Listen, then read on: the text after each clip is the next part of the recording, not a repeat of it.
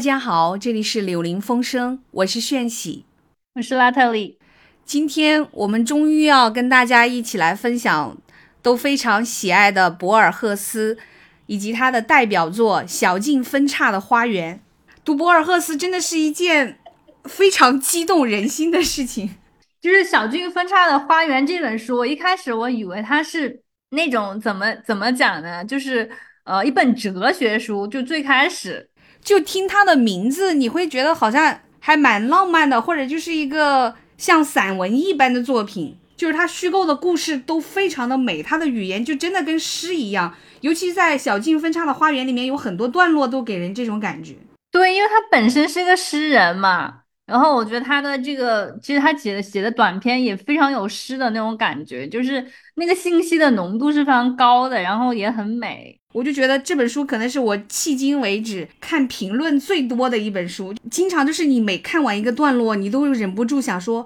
大家是怎么理解这个段落的，因为你自己会觉得有点懵嘛，所以你就经常不时的要去翻评论。确实很多人也跟我有同样的感觉，我就发现，就是我昨天我不是说我忍不住第一时间要跟你分享，像他这个书当中的第一篇故事，我真的是起了三次头。就是每次一起头看一段都，哎呀，整个人就不知道要怎么继续下去了。起了三回头才把，我是把后面的都看完了，再回过头来去看第一个故事的。然后看完了以后，我就我就看评论，我就看到上面的第一条评论，我真的太有共鸣了。他说我看完迫不及待要来看评论区急需高手的指点，我觉得我好像都不认字儿了。我当时也是这种感觉。对他就是他的第一个故事，实际上是他虚拟的另外一种文化嘛，然后他来跟你讲这个文化的东西。我第一次看的时候吧，我觉得好像每个字都认识，但组合在一起我就不知道他在讲啥了。但你大体上你能明白他是在给你，就是他自己虚构了另外一个文化，然后他给你讲的就好像真的有这么一回事儿一样的，就是那种虽然我没有搞懂，但我知道他很厉害。它非常的成体系，就是你不得不感慨，他真的是太博才了，所以你就会觉得，虽然我没搞懂，你也觉得不明觉厉，是吧？他的写作厉害到一种程度，就是他已经不满足于写普通的那种故事了。很简短的一个故事，但是它构建的是一个极其复杂，然后像你刚才讲到的是很有系统的这样一个结构，就真的读博尔赫斯是一个非常让人激动的阅读体验。我我不知道其他读者是什么感受，就我个人是会觉得非常激动。对你就会在想他怎么能够有这样子的一种想象，对吧？那个想象极其丰富，然后他用的文字又是。非常的凝练，是那么的精准而凝练，就像他自己讲到的，他就是想要觉得故事不需要写那么五百页，他觉得一个好的故事就可以在很短的一个篇幅里把它讲出来，对吧？对，而且我觉得他的书真的也没有办法写到五百页，我觉得写到五百页的话，可能，哎呦，就跟那个《尤利西斯》差不多了吧，就没有人能看完了。他那么短的故事都是会，我常常有一种 CPU 烧干了的感觉。然后我再次有一个感受，就是说讲故事用这种第一人称去讲述的过程当中，确实是特别容易让人产生这种代入感。你有那种感觉吗？就是博尔赫斯，我感觉他好像总是用那种非常平淡的语言，但是他他要给你讲的一个事儿，让你就觉得天呐，怎么会这么离奇？对他就是一个很有想象力的人。然后你觉得他第一，他看书看的很多嘛，因为他小的时候身体不太好，然后又又高度近视，所以说他。可能小的时候，他说他基本上就没有怎么出过他的家门，所以说他家的话有一个很大的图书馆，也是他爸爸的，然后里面可能有上千册的这个藏书吧。说他小的时候就一直是在读书，然后他爸很有意思的，他就说是其实是孩子教育父母要怎么样去做一个父母，而不是说父母去教育孩子。我觉得还蛮有意思的这个话，这样的也确实是出生在他这种家庭，这种高知家庭，然后父母是有这么高度的这种觉察，才会说出这样的话吧。对，因为他母亲也很厉害，他母亲就一直在帮助他，就到了他后来，就是他眼睛失明以后，他妈又帮他写东西啊、整理啊，包括后来跟他一起出去工作啊，他妈妈都一直陪伴他。然后他妈妈自己也翻译了很多书，还有就是我昨天不是开玩笑跟你讲，我说他简直就是老子流散在阿根廷的一个跨时空的弟子，就感觉他其实应该是受到这种道家的文化也是非常深的，尤其是我们在看这个书的同名小说这个短片《小径分岔的花园》，我们就先从这个故事开始跟大家分享嘛，因为他这个故事的主人公就是一个中国人。哦，他就是讲一个中国籍的一个英文教授，他就是在第一次世界大战当中嘛，他就为德军的一个军事情报部门进行间谍的工作。然后呢，这个故事就是他实际上是他在狱中的一份供词。然后他就讲呢，这个于准博士呢，他就发现他的上级已经被已经暴露了嘛，然后被抓了。然后他又觉得啊，很快就就会找到他，但他这个时候呢他已经发现了英国一个炮兵队的位置，然后他就想把这个消息传递给柏林嘛，然后他就想出了一个绝妙的办法，对吧？然后他就登上了一个火车，就去拜访了一一个著名的汉学家，然后呢，到最后他就把这个汉学家给给杀死了，然后这个这个消息呢又成功的传递了出去嘛。它就相当于这样一个有点类似于侦探小说的这样子一个一个带带着一个悬念，就是它这个整个过程当中，它其实上都在跟那个汉学家讨论一本小说，就是他的一个先祖写的一本小说嘛，就是没有讲任何其他的东西。然后到了结尾，然后他就看到那个就是英国的这个情报部门已经找到他了嘛，然后他就。拔枪把那个汉把那个汉学家打死了，这样整个过程就是这样子的一个过程。然后其实你就在想，他到底是怎么把这个消息传递出去的？就这个故事，首先一开始阅读的时候非常有电影感，就是它节奏超快的，就感觉你在看一部好莱坞的《碟中谍》也好，什么也好，就是这种感觉。然后节奏超级快，就是你会有很强烈的那种画面感吗？比如说他怎么样？在追赶的过程当中，登上了火车，然后火车抵达一个地方，他怎么样去找到这个人？这个故事线看起来是很明确的一条故事线，就像你刚才讲到的，但是它里面其实是埋了很多东西。你比如说，他要把这个消息送出去，然后他想到的方法是找一个跟这个地方的名字一样的人的名字。然后去把这个同名的人杀掉，然后这个消息放出去以后，柏林可能就会知道这个英国的这个炮兵所在地的城市是在什么地方。他他确实作为一个间谍，他的这种想法是很高超的。可是很意外的时候，就是他找到的这个人。居然是一个汉学家，就首先他来到那个地方，就发现他放着中国的音乐，然后是一个中式的庭院，他非常的惊讶。然后结果进去之后，那个人接待了他以后，发现那个人居然是研究他这个曾祖父的一个汉学家，就是专门研究他的曾祖父。所以他们在交流和过程当中的时候，他在这个简短的故事里面，好像是两次还是三次，他用到了“躁动”这个词。你想，一个间谍，他本身应该是一个伪装的非常好的人，但是他多次在内心在听这个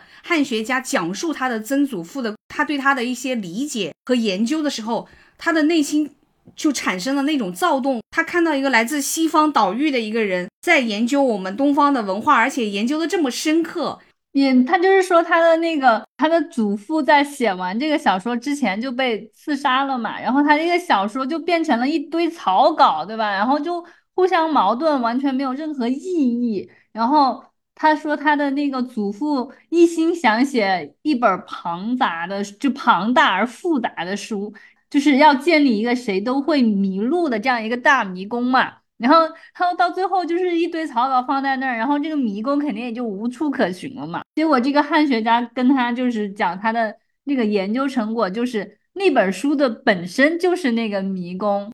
再跟大家介绍一下，他里面就是关于这个他曾祖的一个故事背景，就是他的曾祖父曾经是在清朝的时候做到了云南总督的这样一个很高很高的职位，但是他人到中老年以后，他突然有一天就放弃了所有的一切，就是他放弃了他的这样的一个官位，然后甚至放弃了他家庭，他就自己隐居起来，用十三年的时间，他当时就是想做两件事情，对吧？一个是要写一部比《红楼梦》里面的人物更加庞杂的一个巨著，另外就是要造一个人们永远走不出来的迷宫。结果事情还没有做完，他就被刺杀了，就听上去就很虚无、很荒诞呀。然后这个时候，这个汉学家就跟他分析说，实际上你的曾祖父他想要真正表达的是关于时间的奥秘。这个时候，后来我看到很多评论，就是讲到说，它其实里面就涉及到像平行宇宙啊，种种的这种概念，对不对？因为他就在当中写到，他就是他的祖父写了一封信嘛，说我将把小径分叉的花园留诸后世。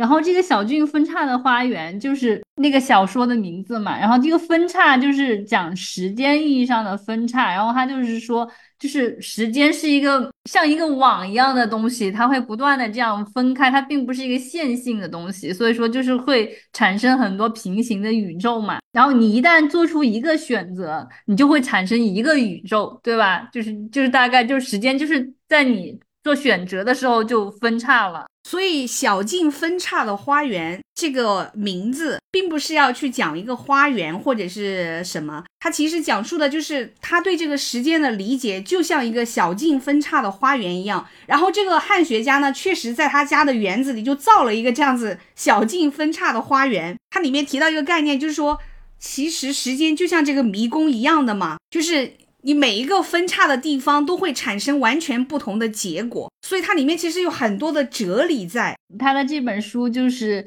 预言了平行宇宙和那个量子力学嘛，因为他写这本书的时候还很早啊，因为这个书是一九四一年出版的嘛，所以他这个故事本身大概也是写在那个时间点。我觉得最有意思的就是说，首先这个故事的主人公是一个。中国间谍，对吧？他他跟他的介绍就说他是青岛大学前英语教师、语准博士。他自己本身实际上是一个德国间谍，但他是一个中国人。他这个故事的一开始的背景，他就讲讲说，利德尔哈特写的《欧洲战争史》的第二百四十二页有一段记载，说的是十三个英国师对塞尔蒙托邦防线的进攻，原定是在一九一六年的七月二十四日发动。后来推迟到了二十九日的上午，然后这个利德尔哈特上尉解释说，延期的原因是滂沱大雨，当然并无出奇之处。然后他马上就讲，他说青岛大学前英语教师于准博士的证言，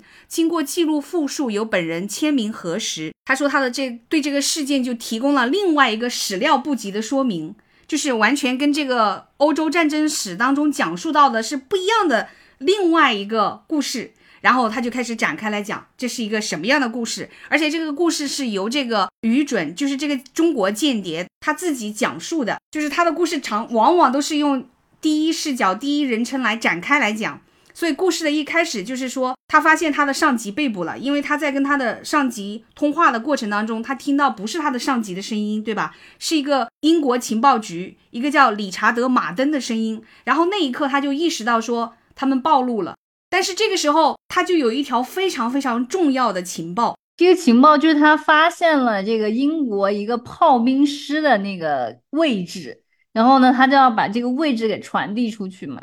但是在那种非常紧迫，然后被敌方追击的过程当中，他其实没有时间去传递，因为他的上级已经被捕了嘛。这个时候，他的内心其实是有两个心理描述的，一个就是说，他身为一个黄种人，他觉得他一直被看不起，但是他还是要有骨气，就是说他一定要完成他的这个使命，他不能够就这样子轻易的被捕，然后这个情报送不出去，他就急中生智想到了一个办法，他当时就在那个黄页上翻人的名字和地址，对吧？他要找一个跟这个。英国炮兵所在的这个城市位置的名字一样的一个人名，他说他已经计划思考成熟了。这个电话号码簿给了我一个人的名字，唯有他才能把我的情报传递出去。他住在芬顿郊区，不到半小时的火车路程。作为一个专业间谍的这种急中生智就很厉害，就是所以他要马上赶到半个小时车程之外去找到这个人。然后你看他的，他同时是穿插了很多心理描写的，我觉得很有意思。他说：“我是一个懦弱的人，我现在不妨说出来，因为我已经实现了一个谁都不会说的冒险的计划。我知道实施的过程很可怕。不，我不是为德国干的，我才不关心一个使我堕落成为间谍的野蛮的国家呢。”这个时候他就讲到，他说：“我之所以这么做，是因为我觉得我的头头就是他的上级，瞧不起我这个种族的人，瞧不起在我身上汇集的无数先辈。我要向他证明，一个黄种人能够拯救他的军队。”这个作为一个中国读者，你读到这段话的时候，肯定是会产生很深的共情的。就在这个地方，我不得不再感言一次，就是一个阿根廷作家博尔赫斯他讲的这样一个故事，很东方，很中国。他设定的这个人物就是一个中国人呐，这还没有比这个更中国的一个设定了，本身是不是？他跟毛姆讲述一个在中国发生的故事又很不一样。就虽然他们都可能很热爱、很了解中国，然后看到后面你你也会发觉，就是博尔赫斯他对中国的那种情怀和痴迷，就比如说他对《红楼梦》的这种反复的提及，他嵌套的这个故事本身。还有就是他讲到他即将面对死亡的时候的他的那种心境，但同时他的那个情节发展是非常快速的，就是他快速的做出决定，然后他快速的要去这个车站，怎么样在第一时间登上这个列车，就是他终于踏上火车的那一刻，马登这个时候正好赶到这个火车外，然后火车开出了，这样子的话，马登就只能登。四十分钟后的下一辆火车，你想那个情节本身就很有那个画面感，而且你看啊，它里面有一个细节，我当时看了觉得很有意思，不愧是间谍。他说我要去的地点是阿什格罗夫村，但是我买了一张要再过一站下的车票，这样子的话，他就给敌方留下了一个线索，就好像他要去的是另外一个地方，其实他是要提前下车的。当时我看第一遍的时候没太理解，就是我也很想跟你分享一下，就是他到了这个车站下了车之后。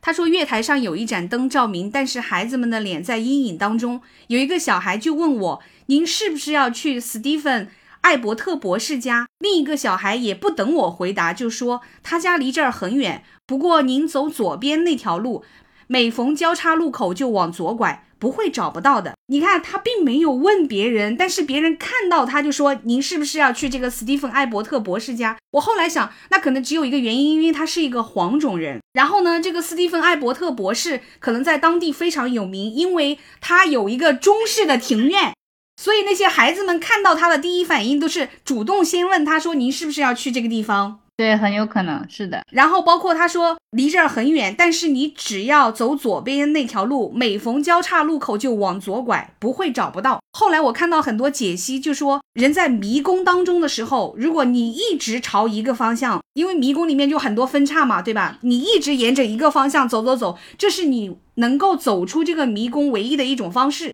接下来他就讲到说，他对迷宫是有所了解的。我不愧是彭记的曾孙。彭济是云南的总督，他辞去了高官厚禄，一心想写一部比《红楼梦》的人物更多的小说，建造一个谁都走不出来的迷宫。他在这些庞杂的工作上花了十三年的功夫，但是一个外来的人刺杀了他。他的小说像部天书，他的迷宫也无人发现。我在英国的树下思索着那个失落的迷宫，我想象他在一个秘密的山峰上原封不动，被稻田埋没或者淹在水下。我想象它广阔无比。他在这个地方，他突然提到迷宫，大概也就是我们刚才讲到的前面，就是那个小孩说。那个路虽然很远，但是你在每一个分叉的地方都左拐，你会发现博尔赫斯的这个故事它确实很简短，然后因为很简短，它几乎没有什么转折，就是它的剧情就是跟那个电影的蒙太奇一样，它全是快切，它不给你讲太多的铺陈和叙述，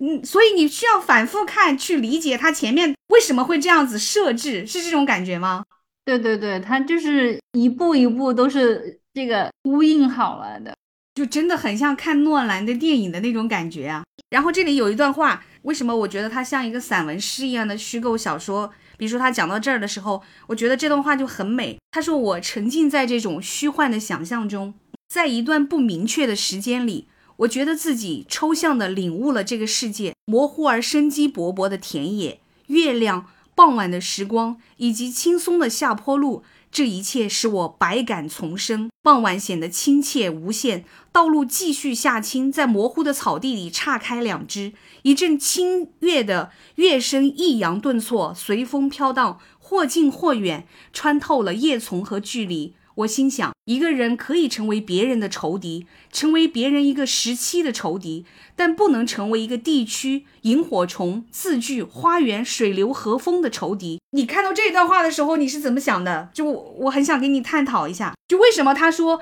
一个人可以成为别人的仇敌，但是他不能成为一个地区萤火虫、字句、花园、水流和风的仇敌？是不是说一个人可以在战争当中，比如说你必须要去杀敌，或者你必须要去做这样的事情，但是没有人会跟这个美好的世界为敌吗？是这种感觉吗？我觉得应该是吧，就是说你没有一个人不会去欣赏这种自然的美吧，大概是。但我觉得换个角度，从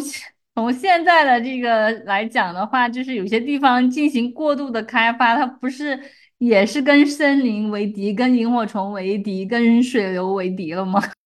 然后他接下来他就说，他来到了一个生锈的大铁门前，他通过那个栏杆里，他可以他看到了一条林荫道和一座凉亭似的建筑。我在想，他是不是想说明的是，就是可能国与国之间，人们可能会发起战争啊，成为仇敌，但是。这种文化的美好，其实它是可以跨越这种国界的。就像他在这个英国，他看到了一个中式的建筑和花园、凉亭、林荫道。他当时看到的那一刻，他的内心就像他自己讲到的，他是得是多么的躁动啊！因为他正在被追捕的过程当中，然后他突然来到了一个就像桃花源一样的，是他故乡一样的这种很美好的一个桃花源，他得是一个什么样的心情啊？然后他接下来就讲说。我突然明白了两件事：第一件微不足道，第二件难以置信。乐声来自凉亭，是中国音乐。正因为如此，我并不是用心倾听就全盘的接受了他说的两件事：一件微不足道，第二件难以置信。你觉得他说的是什么？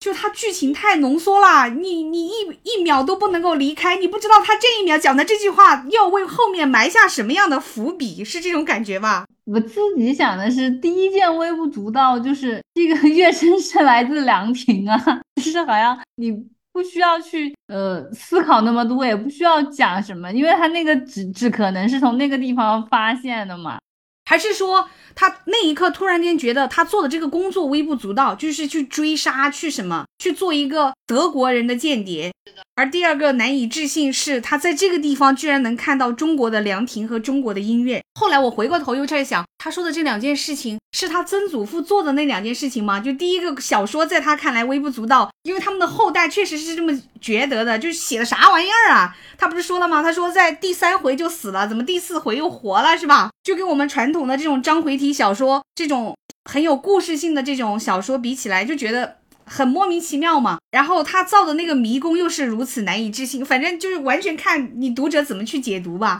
然后接下来他就看到这个房子里的主人走出来了，然后他提着的是一盏月白色的古形灯笼，很有意思啊。他提的是一盏中式的这种灯笼啊，然后慢条斯理的用中文对我说，接下来这句话我也是一开始看懵了。他说：“看来蓬溪情意眷眷，不让我寂寞。”您准也是想来参观花园吧？我听出了他说的是我们一个领事的姓名。我莫名其妙的接着说。花园，然后这个主人说小径分岔的花园，我心潮起伏，难以理解的肯定说那是我曾祖彭记的花园，就是确实他曾祖当时写的那个小说就叫小径分岔的花园。然后这个汉学家就是这个英国人就很惊讶嘛，他说您的曾祖，您德高望重的曾祖，他很惊讶，然后他说请进，请进。潮湿的脚径弯弯曲曲，同我儿时的记忆一样。我们来到了一间藏着东方和西方书籍的书房，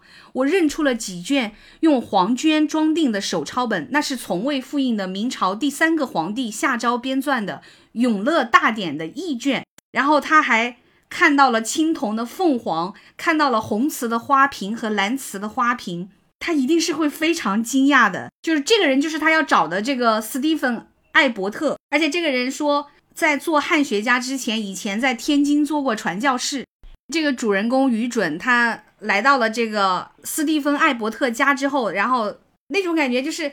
天哪，我居然这么意外的见到了我一直研究的这个人的后代，所以他迫不及待的要去跟他分享。他接下来坐下来之后，他说的第一句话就，他就说彭济的一生真是令人惊异呀。他说他当上了家乡省份的总督，精通天文占星、经典全估，又是著名的诗人和书法家。他抛弃了这一切去写书盖迷宫，他抛弃了炙手可热的公爵地位、娇妻美妾、盛席琼宴，甚至抛弃了治学，在明虚斋闭户不出十三年。他死后，继承人只是找到了一些杂乱无章的手稿。您也许知道，他家里的人要把这些手稿烧掉，但是这个遗嘱的执行人，一个道士或者和尚，坚持要刊行。准就说彭济的后人至今还在责怪那个道士行刊是毫无道理的。那本书是一堆自相矛盾的草稿的汇编。我看过一次，主人公在第三回里死了，第四回里又活了过来。至于彭济的另一项工作，那个迷宫。然后他就没有再说下去了，就好像就是说，哎，这个迷宫是现在也没有什么发现，对吧？就是没有人知道那个迷宫是什么，在哪里。对，然后这个时候，这个汉学家就指着他一个高高的漆柜说，那就是迷宫。然后他他通过对彭济的研究，他真的用象牙雕刻出来了一个迷宫。其实这个时候，我相信这个愚准就是作为彭济的后人，他一定是会非常惊讶的，就是他们家的后代其实某种程度上已经。忘记了这个曾祖的做的这个事情，甚至可以说，就像前面的讲到的，他明白两件事情，他甚至觉得是微不足道的，是荒诞的。是，但我觉得他指着那个高高的漆柜说，那就是迷宫，并不是说他把那个迷宫雕成了一个象牙雕的迷宫，只是愚准他。误会了，他以为说哦，那是一个微雕的迷宫，所以大家都没有发现，因为它是一个微雕的迷宫。然后这个汉学家纠正他说，是一座象征的迷宫，一座时间的无形迷宫。这个时候，这个汉学家就跟于准分享，他说他觉得彭醉的这个所谓的迷宫，其实就是他的这部小说。他说谁都没有想到，书和迷宫其实是一件东西，人们都以为是两件事儿。对，你看他是这样的，他说。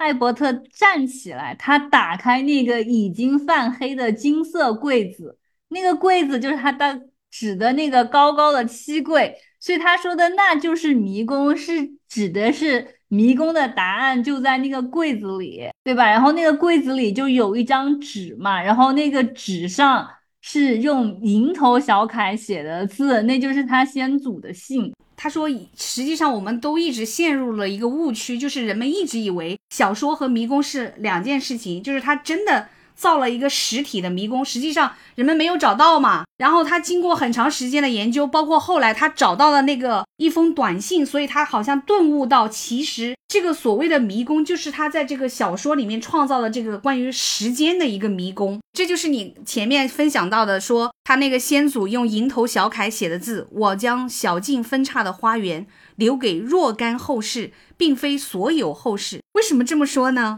因为不会所有的人都能够参透吧，所以他其实在这个地方是设了一个谜题，就像一个推理小说一样的。然后人们经过一百多年的时间一直在研究这个事情，最后才终于搞明白了这种感觉。对，就是留给有心人嘛。然后接下来时间其实。这个汉学家他就把小径分叉的花园这个故事的这个主题讲出来了，就是他到底是要讲什么的。他说，在发现这封信之前，我曾自问，在什么情况下一部书才能成为无限？我认为只有一种情况，那就是循环不已，周而复始。书的最后一页要和第一页雷同，才有可能没完没了的连续下去。他就讲到嘛，这就跟一千零一夜一样，也就跟我们经常讲的那个故事，就是。山上有座庙，庙里有个老和尚跟一个小和尚，然后老和尚跟小和尚讲故事，对吧？然后山上有座庙，什么就这样子，它有点像太极八卦，就是这个东西是循环不已、周而复始的。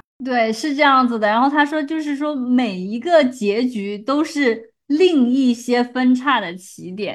其实这种对时间的观念，就是时间是一个周而复始的，而不是一个线性的，可能也是一个东西方文化。非常大的差异。其实，在西方人的概念当中，就时间它更像一个线性发展的；但是东方人对时间的理解，它是一个周而复始，就像一年四季是这样循环往复的。这个说法。并不是我此刻想出来的，而是我就是我多年前在看《视之愈合》的一本书，他那个书就是讲我在拍电影的时候在想什么嘛。它里面就讲到，他说东方人对时间的这种观念，它就是一个圆形的，是这样循环的。所以这个故事本身的核心，在这个地方他要交代的就是表达了博尔赫斯对这种时间的这种观念吗？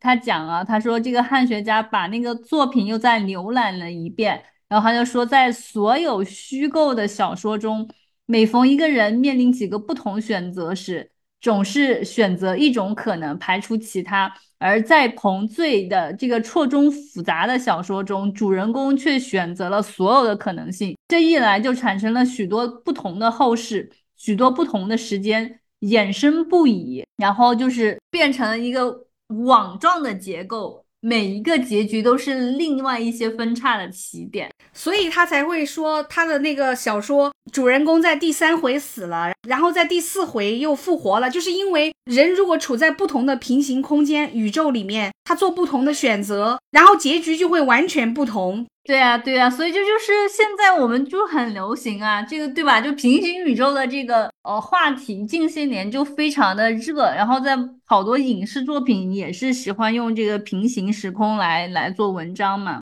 然后这个汉学家他就继续解释嘛，他说在彭醉的作品里，各种结局都有，每一种结局都是另一些分叉的起点，有时候迷宫的小径汇合了，比如说您来到这里。但是某一个可能的过去，您是我的敌人；在另一个过去的时期，您又是我的朋友。这个解释就很明确了，但是又点了题，因为你想，于准来到这个地方，他要带的目标，他可是要杀掉他了呀。但是读者有的时候也会忍不住去想说，在另外一个平行的宇宙当中，他们真的是可以成为朋友的。为什么这么讲？因为接下来这个于准他就讲了一段话。他在明快的灯光下看到这个汉学家是一张老人的脸，但是呢，他身上又有一种坚定不移，甚至是不朽的神情。然后这个时候，汉学家就跟他朗读他曾祖父写的这个小说。他说读同一章的两种写法。对对对，他就说他就是把两章用不同的方法去写的那个地方是吗？他说第一种就是。一支军队翻越荒山投入战斗，痛苦万状的山地行军使他们不惜生命，因而轻易而举的打赢了胜仗。第二种写法就是同一支军队，他们在穿过一座正在欢宴的宫殿，那个兴高采烈的战斗像是宴会的继续，他们也夺得了胜利。就是两场完同完全不同一样的，就这种胜利，它是怎么去描写的嘛？当于准听着这个遥远的西方的这个老年人在跟他解读他的曾祖父的这个故事的时候，他就说：“我带着崇敬的心情听着这些古老的故事，更使我惊异的是，想出故事的人是我的祖先，而为我把故事恢复原状的是一个遥远帝国的人。时间在一场孤注一掷的冒险过程当中，地点是一个西方的岛国。从那一刻开始。”我觉得周围和我身体的深处有一种看不见的、不可触摸的躁动。然后，这个汉学家，这个斯蒂芬·艾伯特就接着跟他讲，他说：“我不相信您显赫的祖先。”就是他是徒劳无益的玩弄不同的写法，我也不认为说他就是用这十三年的光阴无休无止的去做一些修辞的实验。他想要表达的意思就是说，实际上你的曾祖做的这个事情，他是有一个更深刻的选题的，就是他说它里面就是富含了哲学，对吧？他说他是用哲学的探讨来占据他小说的许多篇幅，深不可测的时间问题才是他最关心和最专注的问题。是的，他就是说他在这个花园的手稿当中唯一没有出现过“时间”这个词儿嘛。这个余准他也提出了几种看法，但是好像都不是很满意，对吧？然后这个史蒂芬·艾伯特他最后就说：“他说如果设一个谜底是奇的谜语的时候，谜面唯一不能用的。”词是什么？然后这个女准他想了一下，他就说是“旗”子嘛。然后所以他就说，小径分叉的花园是一个庞大的谜语，或者是一个寓言故事，它的谜底是时间。所以这个隐秘的原因就不允许手稿当中出现这个“时间”这个词儿。哎，对你说到这个时候，就让我想到，比如说正月十五的时候，以前我们去看花灯、看什么的时候，它不是也有很多的这个谜语让你去猜嘛，对吧？从这个地方你也由此可见，就是博尔赫斯对中国的这个文化，他真的是了解的非常深的。因为毕竟他要设定他这个故事的主人公，一个是中国人，另外一个是一个汉学家，那他必然是要对汉学有着非常深刻的研究的。那我们分享到这儿的时候，读者一定也能够感受到他前面所讲的这一些内容，就是很中国啊，很东方啊，对吧？对。然后他后来还有又有一段，他说：“您的祖先和牛顿、叔本华不同的地方是他认为时间没有同一性和绝对性，他认为时间有无数系列。”背离的、汇合的和平行的时间组成一张不断增大、错综复杂的网，由相互靠拢、分歧、交错或者永不相干扰的时间织成的网格，包含了所有的可能性。这个就是现在的平行宇宙的那个那个理论啊！但你想一想，他是什么时候提出来的这个看法？所以你就可以想，他真的是很厉害啊！是，所以。当这个汉学家讲到这么深入的这个话题的时候，这个愚准就说，在所有的时刻，我都始终感谢并且钦佩你，重新创造了彭醉的花园。然后这个时候，这个汉学家就笑了，对吧？他说，不可能是在所有的时刻，因为时间永远是分叉的，会通向无数的将来。在将来的某个时刻，我可以成为您的敌人。对，然后他说他又感到了刚才说过的躁动。我觉得这个时候的躁动就是。他知道他要那个对吧？他要下手，他们他们终究就变成了敌人。对，就好像这个汉学家，他预知到了未来，预知到了下一刻时间里面将要发生的事情一样的这种感觉。如果是在电影当中的话，那真的他们讲的每一句话都是为下一个剧情的推进埋下了伏笔的。读者如果跟着这个故事走的时候，看到这儿的时候，内心一定也是会产生这种躁动感的。就是你想嘛，遥远的东方的一个人写的一个，在他的后代看来都是很莫须有的一个东西，然后这个西方人却把它。完全的重建出来了，而且他告诉你，这里面其实埋藏着是一个巨大的关于整个宇宙的奥秘，这是我们后人其实根本都没有发现的，或者是我们的国人、我们的东方人都没有意识到的一个东西。他怎么能内心不躁动呢？对吧？就是这种感觉。可是他又是一个间谍，他接下来的使命，他是要去杀掉这个汉学家。然后接下来，他这个身为间谍的这种职业操守就来了，对吧？他说，将来已经是眼前的事实了。不过我是您的朋友，我能再看看这封信吗？因为这样的话，这个汉学家他就要转过身去，重新去那个柜子里拿出那封信。这个时候，他就可以在背后把他杀掉。对对，他说。只有几秒钟功夫，他背朝着我，我已经握好手枪，我特别小心抠下扳机，艾伯特当即倒下去，哼都没有哼一声。他说，其余的事情都微不足道，仿佛一场梦，就好像刚才他们的这个这么美好的一次对话。让他内心产生如此多次的这种躁动的这个场景，就像梦一样。在他抠下扳机的那一刻，一切都结束了。然后我还有一个最大的疑问，就是这个故事的结局。因为你光看他这个故事的字面上的意思，好像是因为他杀了这个艾伯特。导致了柏林方就知道了这个机密，然后轰炸了那个英国军队的这个炮兵所在地，对不对？但是他这个故事，我看很多人的解读是说，其实这个故事发生在同一天，因为他是在报纸的两个地方同时看到了这个新闻，所以实际上这两件事可能是同时发生的，就意味着说他杀掉这个艾伯特，并没有。产生他自己预想的这个价值，因为柏林方轰炸是他们自己早就已经发现了。就算他不杀掉这个艾伯特，所以柏林方也一样的会在那天去轰炸，是这个意思吗？我看很多人的解读是这样，你当时看的时候是什么感觉？就是他在杀这个艾伯特的同时，马登赶过来，然后逮捕了他。他说：“我被判了绞刑，我很糟糕的取得了胜利。我把那个应该攻击的城市的保密名字通知了柏林。昨天他们进行轰炸，我是在报纸上看到的。报纸上还有另外一条消息，就说著名的汉学家。”斯蒂芬·艾伯特被一个名叫愚准的陌生人暗杀身死，暗杀动机不明，给英国出了一个谜。就是这两条消息是在同一天的报纸上登出的，也就是说是在同时发生的喽，就是都是在昨天发生的，对吧？因为他原来的设想是他杀掉艾伯特之后，这个消息一登出，那柏林方就知道。但结果这个消息还没有登出，柏林已经轰炸了，那就是说他杀掉艾伯特根本是毫无意义的。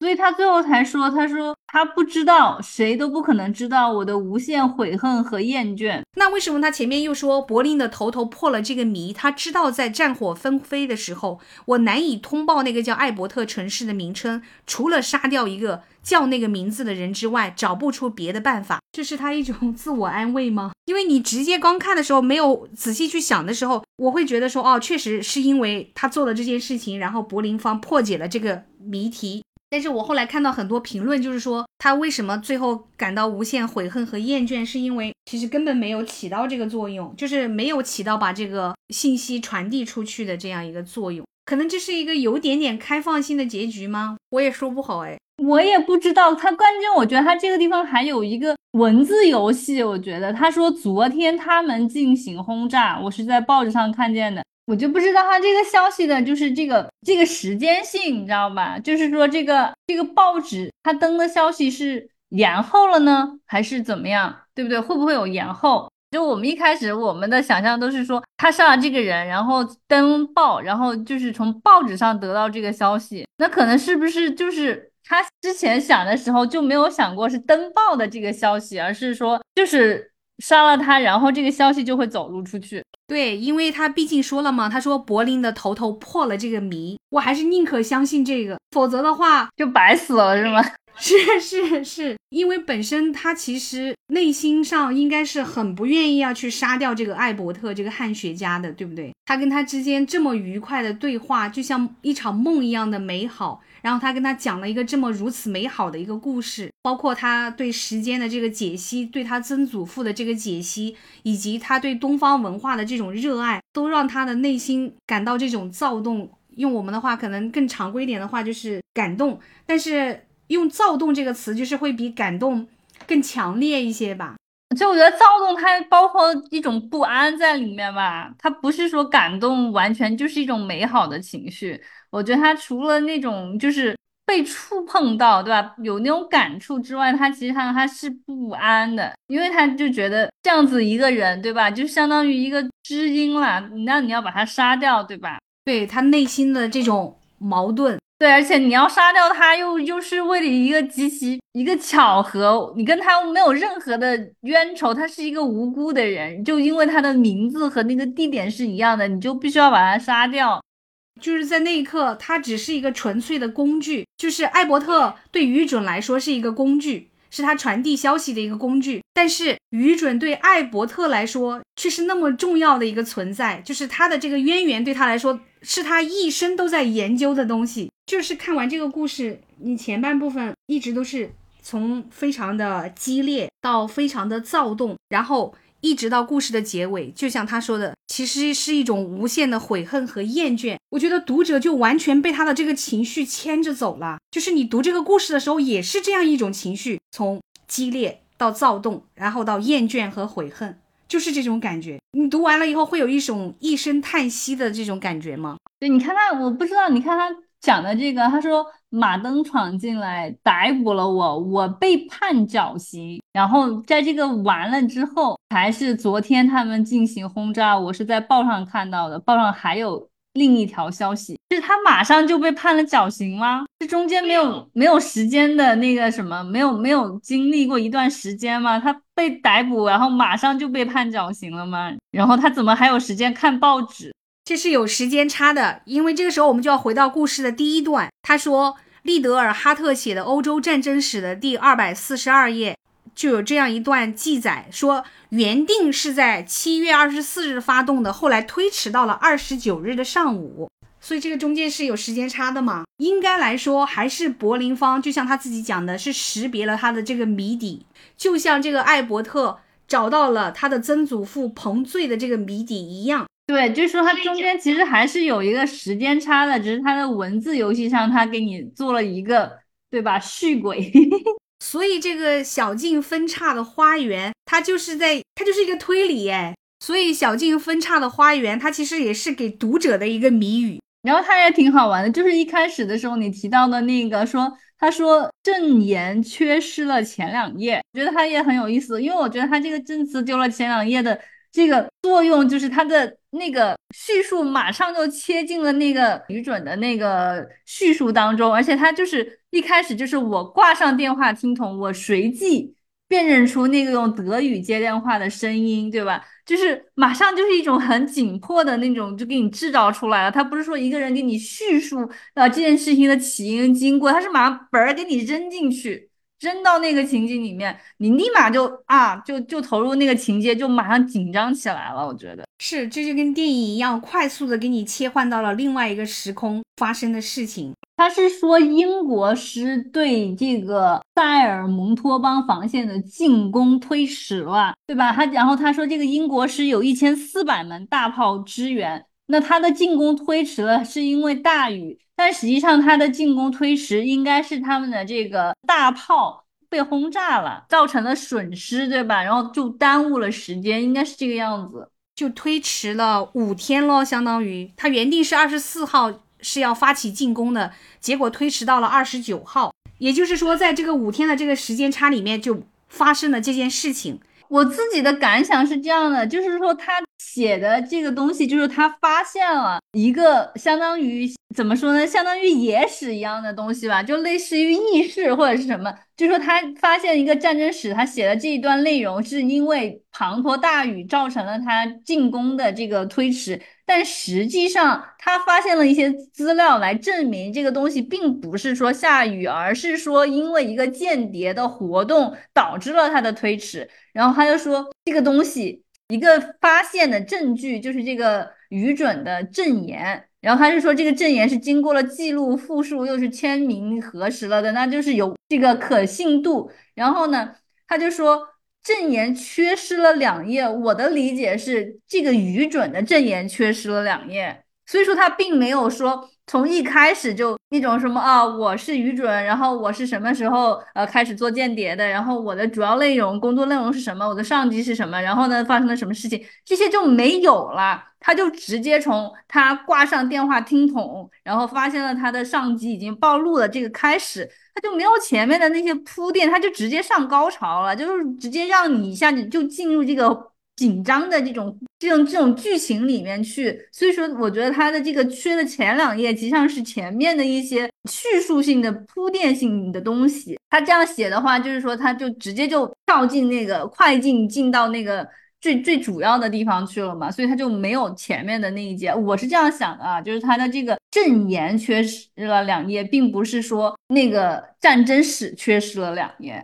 所以在这个地方，其实你就不得不再次感叹，其实这是博尔赫斯的一个写作手法，他就用短短的几个字“证言记录缺了前两页”这么几个字，这一个短语，他就可以把故事前面铺陈的那个部分完全省略掉啊，读者就进入你刚才讲的故事的高潮部分。对，就是他前面的东西都不重要啊，因为他重要的并不是要给你讲愚准这个人，他只是说借愚准这个人的口给你说一个这个小径分叉的这个相。就是有关时间的这这样一个故事嘛，所以说他那个前面的东西根本就不必要。可是你怎么样让他不去讲前面的那个东西才是合理的，对吧？对，然后他就说，因为缺了两页，所以没有，就直接上高潮。然后他前面的那个什么欧洲战争史的那个，我觉得应该也是他杜撰的吧，经常去杜撰这些莫须有的东西，而且他把那个杜撰就写的感觉很真实。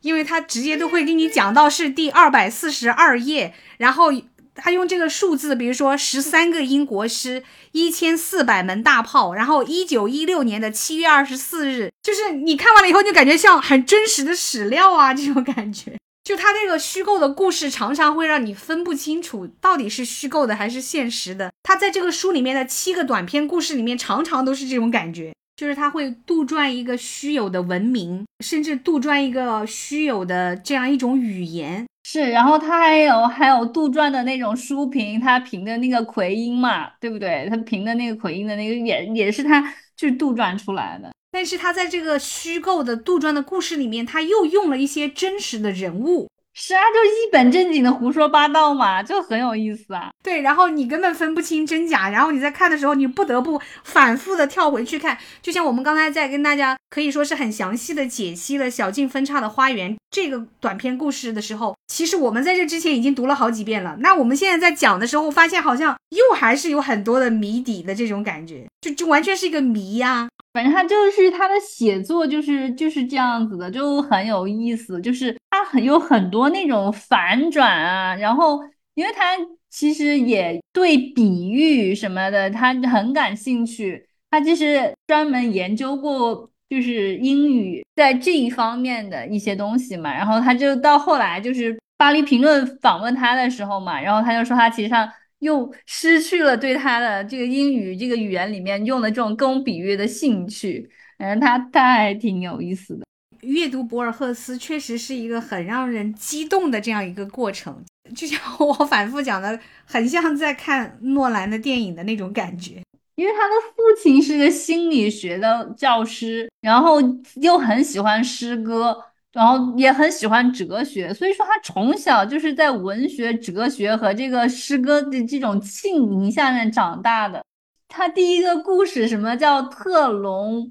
然后他其中有一句话特别特别的好笑，他说这个什么比奥伊卡萨雷斯。想起乌克巴尔创始人之一说过的一句话，这句话特别好笑。他说：“镜子和男女交合都是可憎的，因为他们使人的数目倍增。”他这个里面其实镜子的这个意象也是心理学精神分析里面一个很重要的概念嘛，就是这种镜像原理。他构建的这个特隆这个地方的这个文明就很有意思。他说他们的名词是由形容词堆积出来的。然后形容词是由名词构建起来的，是不是？对，他就是把那个语言重新又解构重组了一次。嗯，我那天听什么播客的时候，他在讲，就是这个语言的使用是和你的生活习惯非常相关的。他就讲一些，比如说更原始的一些部落，他们使用的那种语言啊，就是因为他们要。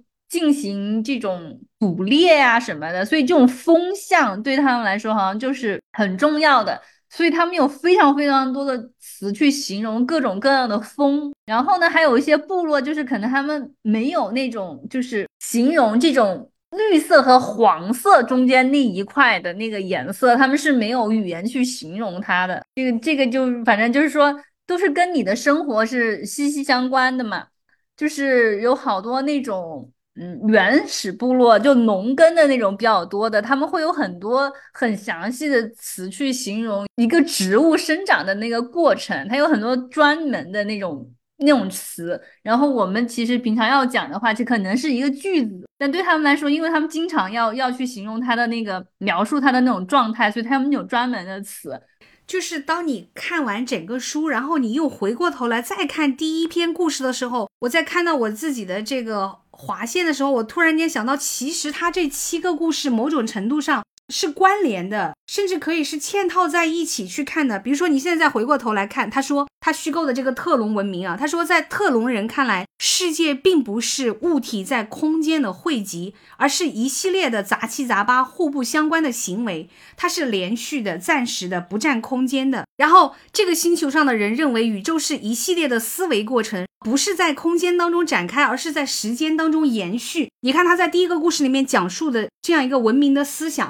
回过头来去放在他后后面的几个故事里头，他的这个书，他就是哲学的那种意味特别的强，就对各种这种时间啊，然后就是你的你的用词，你的各种方面，他都重新的去给你解构，又再重新的解释，就很有意思。他说这个特隆学派，就是特隆当中有一个学派，他们甚至否认时间，然后他们是这样推理的，他说目前不能确定。将来并不实际，而只是目前的希望；过去也不真实，只是目前的记忆。然后还有一个学派宣称的是，全部时间均已过去，我们的生命仅仅是一个无可挽回的衰退过程的回忆或反应。对，就到最后这个故事的时候，你记得吧？于准他里面讲过一段话，就是说他要把自己当成一个已经死掉的人，所以当下发生的这一切都是他自己对过去的一种回望。这不就是你刚才讲到的这个第一个故事里面他提出的这个关于时间和空间的概念吗？对，他说的是，就是说他因为你过去就永远无法挽回了嘛，然后他现在要做的这个事情，因为他本身是一个很懦弱的人，他本来是没有勇气去做的，但是他就要把它当成是一个已经发生的事情，无可挽回了，所以你就必须要去做，对吧？就是还还蛮有意思的，因为他的上级都暴露了，所以他作为一个间谍，其实他最终的命运很可能就是死，虽然他也。对这个死亡的命运，他也不是说那么心安理得的接受，对吧？他说他自己曾经也是在海丰的一个花园里长大呀，什么的，对吧？他说难道我这一刻就必须得要死了吗？但是他为了要去完成他这个使命，他不得不就像你刚才说的，他在时间上给自己一个新的理解，就是其实我是一个已经死掉的人。那么我现在所做的这一切都是一个过程，就是我最终那个命运的过程，就是其实这是过去。就是已经注定发要发生，对吧？就是不管怎么样，它都是要发生的，因为它已经是过去的事情，所以你也不用考虑这么多，你也不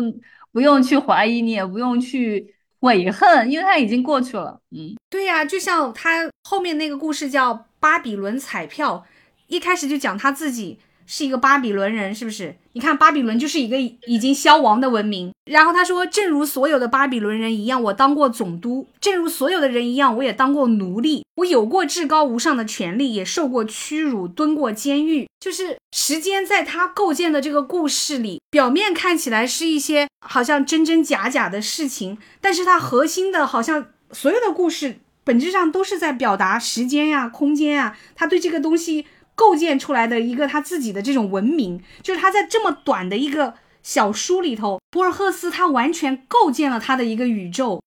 其实他写作有几个比较核心的元素，就是迷宫、时间、图书馆，对吧？我就觉得他跟他童年的生活就是很有关系，因为他大部分的时间都是在家他家的图书馆里面，就是看书这样子来。经就是过的嘛，所以说我就觉得像梦啊什么呀这些主题对他来讲就是影响就很深。我真的觉得两个人一起沟通和讨论太重要了。他一下子让我对这个书有了我在读的时候自己一个人读的时候完全没有过的这种感受。就是我们俩当下在讨论的时候，我突然间也想到，就比如说你刚才讲到图书馆，对吧？他表面上是在讲通天塔图书馆。有一个这样子的一个很奇特的图书馆，但实际上，难道他在探讨的不是这个图书馆是一个无尽无限的，还是一个有限的吗？那这不就也是一个时间和空间的概念，对不对？它里面就是有那种超文本，就互联网上超文本链接，它就会有一些这个描述里面你提到的一些。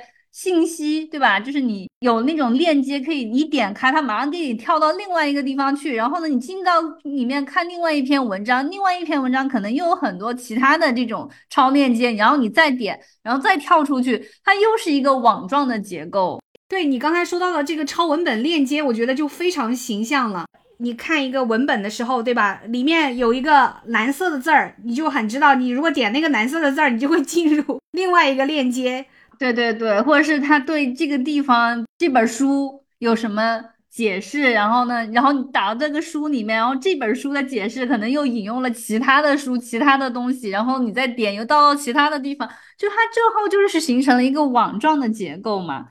可以无限的蔓延出去。因为它那个通天塔图图书馆里面，它一开始讲述的设定就是说。那个图书馆是一个六边形的空间，然后每一个六边形的一边里面都是有一个书架，然后你进入那一边的书架之后，里面又有一个六边形的，就是可以这样一直蔓延出去。但是他就讲那个里面的人其实是是分成两派的，一派认为这个东西是有限的，不可能有一本无限的书。然后这个主人公他想要表达是，他就觉得这个是无限的，因为这个六边形可以一直蔓延出去嘛。我觉得很有意思的就是，我自己也非常喜欢他的那一篇，就是环形废墟嘛。如果把它拍成一个一个剧，我觉得像像是什么，嗯，比如说像黑镜啊，类似的就是这种很吸引人，因为它的整个的那个写的非常美，对吧？很有意境。然后它的那个开头就很有意思。他说，在那伸手不见五指的夜晚，谁也没有看见他上岸，谁也没有看到那条竹扎的小筏子沉入神圣的沼泽，对吧？就是这样子一个好像很神秘的一个开场嘛。然后他就讲是这样子的一样一个人，然后他好像又很被人崇敬，像一个类似神一样的人，对吧？然后呢，他就到了这个地方，到了那个废墟里面，在这个废墟当中，他的目的就是要做梦，这样就是要在梦中塑造一个人。然后他就讲，因为他的梦里面他会梦到一个环形的剧场嘛，然后呢，就有很多学生在那个地方，然后呢，他就一直在给学生讲述这些什么宇宙的结构啊，然后讲授解剖学，讲授魔法什么什么的。就希望他们能够找到这个他们可以值得参与的这样一个宇宙的灵魂什么什么的。结结果呢，就是到了最后他没有找到一个合适的学生，对吧？然后这些学生后来就不见了。然后呢，他就决定他自己要去塑造这样的一个人嘛。然后他就每天都去都做这个梦。然后呢，这这个梦里面他就去想象这个人有有一个什么样的心脏，然后有个什么样的。东西就一点一点的把它给塑造出来，然后终于有一天，他就在他的梦中模拟了一个完整的人。然后呢，他又开始就是让他就是等他说话，对吧？就是我觉得他那句话说的好有诗意。他说，在那个做梦的人的梦中，被梦见的人醒了。你刚才讲到的这个一系列的梦里面，它只有唯一的一个 bug，或者是说唯一一个可以戳破这个梦境的一个方法，就是火。因为他已经把这个人梦得很真实了，就像现实一样的一个真实的人一样。只有这个人遇到火的时候，因为火并不能燃烧他，并不能刺痛他的时候，他才会知道自己原来是一个梦境。对他才会发现他自己并不是一个有血有肉的人，他是一个就是在别人幻想里面的一个人嘛。他会发现自己只是一个幻影，是另外一个人的梦的投射，对吧？就是其实他这个。想象中的人，他把他叫他的儿子，他不现实的儿子，他已经让他诞生了嘛。然后呢，他其实也就把他的儿子派出去到了河的下游另外一个地方，在那儿也是做同样的事情，就是开始他的儿子要在自己的脑中去想象另外一个人，对吧？然后就成为其他人崇拜的这样一个对象。然后呢，他就很害怕。就是火这个东西会让他的儿子最后发现他是一个幻影嘛，然后他就说他担心儿子想到那个异乎寻常的特点，发现自己只是一个幻影，不是人，而是另外一个人的梦的投影，那该有多么沮丧，多么困惑。结果呢是这样子的一个结局，就是这个废墟再次的被火焚烧，他发现其实这个火没有吞没他，也没有刺痛他。发现了他其实自己也是一个幻影，是另一个人梦中的幻影，所以是不是一个循环就很很有意思？因为他在他的这个梦中就是创造了他的儿子，对吧？就把他从一开始的一个心脏，然后慢慢的就开始有了一个人形，然后呢，这个人又醒过来有意识，对吧？然后就可以去做事情，可以说话了。到这个时候，其实就可以和他分别了，对吧？然后呢，他就把他的儿子就是送到那个下游去。那晚，他第一次吻了少年，派他穿过荆棘丛生的森林和沼泽。到河下游另一座荒废的庙宇去，对吧？然后他就说，然后在那以后，他就每天跪在石像前，想象在也许在想象中看到他那不现实的儿子在河下游的别的环形废墟里举行同样的仪式。他真的就像一个真实的父亲一样的那种担忧。他说，他担心儿子想到那个异乎寻常的特点，发现自己只是一个幻影，不是人，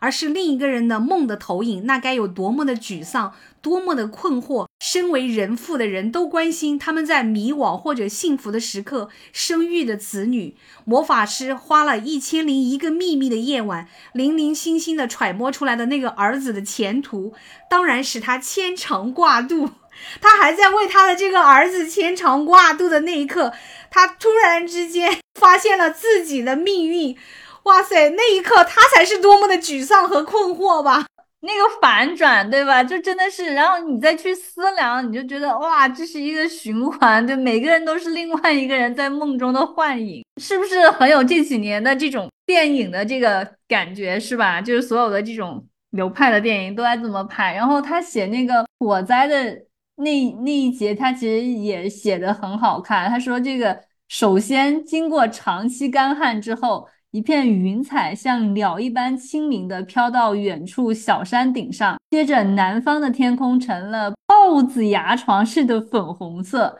然后烟雾在夜间锈蚀了金属，最后禽兽惊恐的四散奔逃。这个语言就非常的美，对，就是你都已经可以看到那个电影的那种画面了，感觉就是对吧？那种一幕一幕的特别的美，就你一边读你就觉得哇，就是一个诗的那种意境，它既凝练，然后呢又让你好多细节，对吧？你又可以去想象，然后就确实真的是写的非常好的。然后你觉得确实也只能写短篇，因为长篇肯定没有人看，就就就 CPU 就已经不行了，干掉。对啊，就是常常会觉得自己 CPU 烧干了。然后你想啊，我们现在在看这些故事的时候，我们讲起来的时候都非常的有画面感，是因为今天在二十一世纪，我们看到了那么多的电影当中，他用同样的手法，或者是构建了一个类似的这样一个故事的场景，让我们就是感觉非常好理解。可是你想，这个故事。它是出版在一九四一年，我都难以想象，在那个年代的人们在第一次读到这样的故事的时候，他的内心是多大的一个冲击，对不对？就是他完全重构了一种写作的方法，一种讲故事的方法，就是博尔赫斯。然后我就才在想到，我看另外一本书就讲尼采嘛，然后就说他当时那个东西写出来以后，不是太超前了嘛，然后就看不懂嘛，就是他的心理。也就出现一些问题嘛，因为他们这些哲学家就是想多了，就很容易有心理的问题。他就看心理医生嘛，然后心理人就问他，就说你写的这些东西没有人看，你会不会觉得很痛苦？就说嗯，他当时他就说，他说嗯，整个这个维也纳都没有什么人看你的书，你会不会觉得很难过？然后当时尼采就就说，他说大概的意思，就说你的眼光也太小了，就是说维也纳现在有没有人看我的书，就会没有人看我的书，就会让我觉得很痛苦。而我我不会，因为我知道在若干年以后，比如说在几百年以后，人们就会看我的书，人们就会理解我。他们是怎么样做到有这种先知的预感的呢？就好神奇，是不是？就是你现在回想起来，过去在几百年前的那些先人，他们发现的那些。宇宙的奥秘，他怎么就会发现呢？就就真的，我在看博尔赫斯这个七个小短篇故事的过程当中，也会常常有一种好像这个人这个主人公像个外星人一样的嘛，你知道吧？就像他是一个先知的外星人，他从一个三体的世界来到了我们这个世界，所以他能够预知到所有的那些复杂的时空什么的。对他就是他是怎么想到的，主要就很奇妙。但是他自己他是一个天才，我觉得。他确实是一个非常非常聪明的人，因为他九岁的时候，他就已已经把那个王尔德的《快乐王子》就翻译成西班牙文了，才九岁呢，太小了。所以说，就是所有的那些博尔赫斯的朋友都是都认为是他父亲翻译的，是他父亲是真正的译者，但实际上并不是。这个东西也很好笑，就是他翻译的东西吧，别人说是他爸爸翻译的，然后他妈妈翻译的东西，人家说是他翻译的。因为我一直觉得，像王尔德的童话根本就是写给大人看的，小孩子都很难理解的。对，就《快乐王子》的这个书，其实我觉得。哎呦，真的就是，我觉得小孩子有小孩子的读法，但你长大成人以后，你再去看《快乐王子》，哇，那真的是。就是很多人对王尔德的这种评价，在博尔赫斯看来也是无稽之谈，因为可能王尔德也只会一笑置之，就是你们这些凡夫俗子哪里懂得我的内心那种 感觉。巴黎评论采访他的时候，就问他说：“你对当代的这些英文作家有什么看法吗？”然后当时他就说：“他其实他很少读当代英英语作家的作品嘛。”然后他说：“如果非要要讲的话，就讲的是哪两部？反正那两部我都没看过。”就是应该是有点怎么说呢？可能中文读者不是很熟悉的嘛。然后他讲了两本，然后那个记者就问他说：“这两本书，那你想不想谈一点什么呢？”他说：“不想。”放在今天，就是全世界范围内有那么多的人，就是喜爱博尔赫斯，就再一次证明了他的这种东西，它是有非常长的时间性的。对，可是他是一个很自卑的人，就他的那个自传里面还有讲，因为他小从小身体就不好嘛，然后又又高度近视，就是就很多那种外面的活动他都不太能参与嘛，然后去读书就是对他来说是很痛苦的一件事情，因为老被欺负嘛。然后呢，他就说他每次过生日的时候啊，就别人送他东西嘛，他家人什么就送礼物给他，然后他每次都觉得他不值得。然后就是这种这种不配得的这种感觉，就是维持了非常长的时间，好像大概是他二十几岁以后吧，然后才开始改善。嗯，难怪他可以在自己塑造的那个宇宙的空间里面，就完全自由的这种畅想。然后他相当于塑造了另外一个他自己的感觉，就是在他的作品当中，在他想象的世界里，这可能也是跟你刚才讲到的，他可能从小的这个。生长的环境和他自己本身的这个身体上的这种孱弱啊，可以说是残疾，因为他后来到中年他就开始几乎失明了，因为他们家有遗遗传的一个什么疾病嘛，而且他的就是他的祖父和他的外祖父都是军人，这个会对他产生什么样的影响呢？是对战争的思考吗？还是什么？我觉得。对于他来说的话，他就觉得他自己怎么说呢？因为身体虚弱的原因，他就不可能再去做军人，不可能参军了嘛。然后因为这个关系，他一直也就也就觉得很羞愧，因为祖上都是这么强大的人，然后到他这儿，他的身体变得这么孱弱，是不是？自传里面他就写，他说他的祖辈当中曾有许多人都曾经从军嘛，我却知道自己不是这块料。从很小时开始，我就常常因为自己嗜书而不善行感到羞愧。不用羞愧，你现在给全世界留下了这么多宝贵的。文学创作，对吧？好想回到那个时候，跟他说，千万不用羞愧。但是也有可能是他的那种羞愧，就像我们刚才讲到的，让他有了更大的天赋，或者是说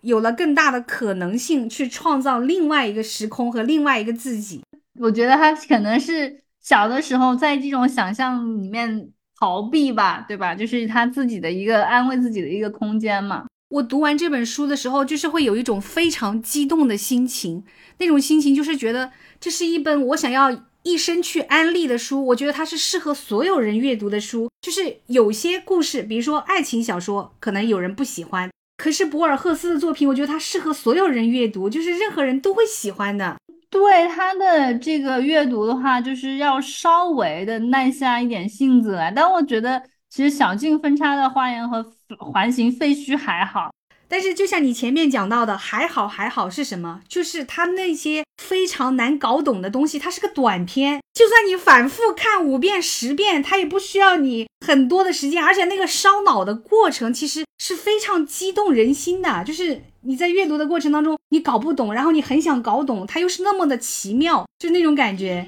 就是它会带来一种很奇妙的阅读体验。不煽情，不悲伤，也不抓马什么的，但同时它里面又是一个逻辑非常缜密的这样一个架构。就是有的时候我们会觉得，比如说一个理科生，他可能很难写诗，但是呢，他既是诗人，他同时又像一个科学家，就是他非常的缜密，然后里面也用到很多的这种，就你刚才说的，比如说量子力学呀、平行宇宙的这种，可他同时他又是一个诗人，就是然后他的虚构小说又像一个散文诗一样。Netflix 一六年推出的电视剧叫做《先见之明》的这样一个电视剧里面，它其中的一集就是第六集的标题就叫第六章交叉小径，它实际上就是对里面就引用了这个小径分叉的花园。对，还有就是一个美国的一个理论物理学家，他是就是从事这个广义相对论量子化的这样一个工作的，然后他。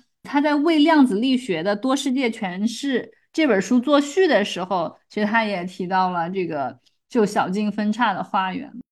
你刚才在说到这个的时候，我突然间想到，其实人类对这种平行宇宙或者是对外太空的这种好奇是天性，对不对？就是人对这一切其实都有一种天然的好奇心。那博尔赫斯他的天才在于他的这个好奇心里面，他真的是完全探索出来了一个宇宙，他真的是把它构建出来了。但是我们作为一个读者，最大的乐趣，也就是说，我们也可以在他们创造的这个世界里面遨游，去满足我们的好奇心。对，它确实就是它的那个语言的应用，就是。炉火纯青了，已经就是你要去构思一个语言，其实是很难的，因为你知道我们使用的语言，它都是经过相当长时间的积淀嘛。它为什么会这样，对吧？就是形成这种特殊的语法呀，然后你的句型你的使用习惯都是长期，就是很可能是几千年，对吧？这样子的一种累积嘛。就是你自己要创造一种语言系统的话是很难的。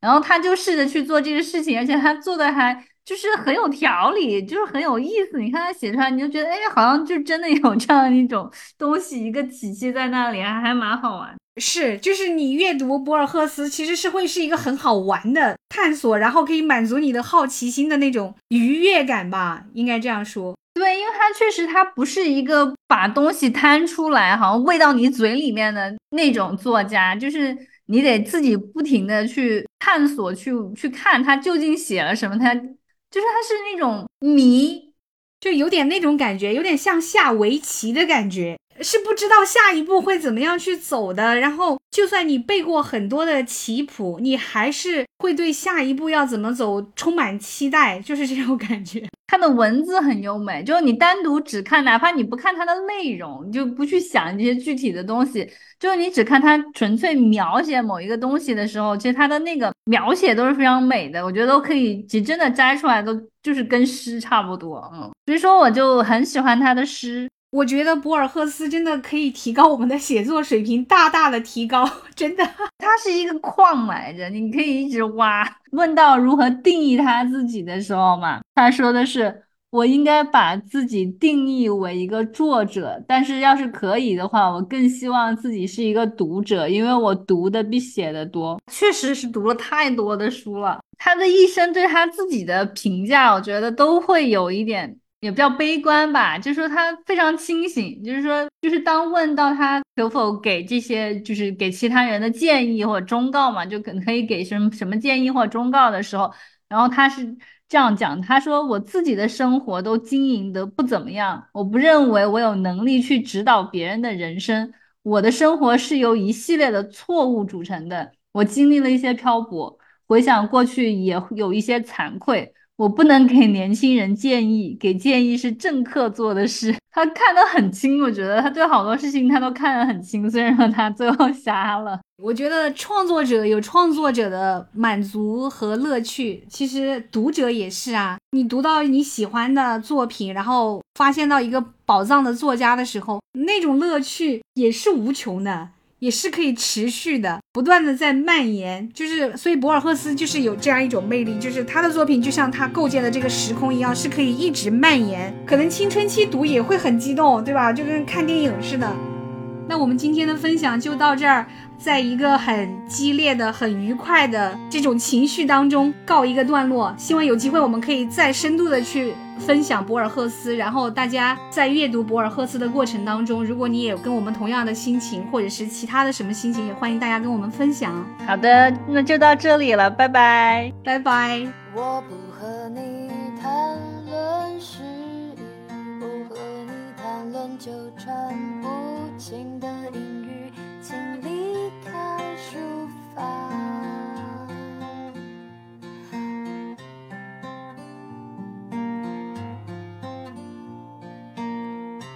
我不和你谈论人生，不和你谈论深奥玄妙的思潮，请离开书房。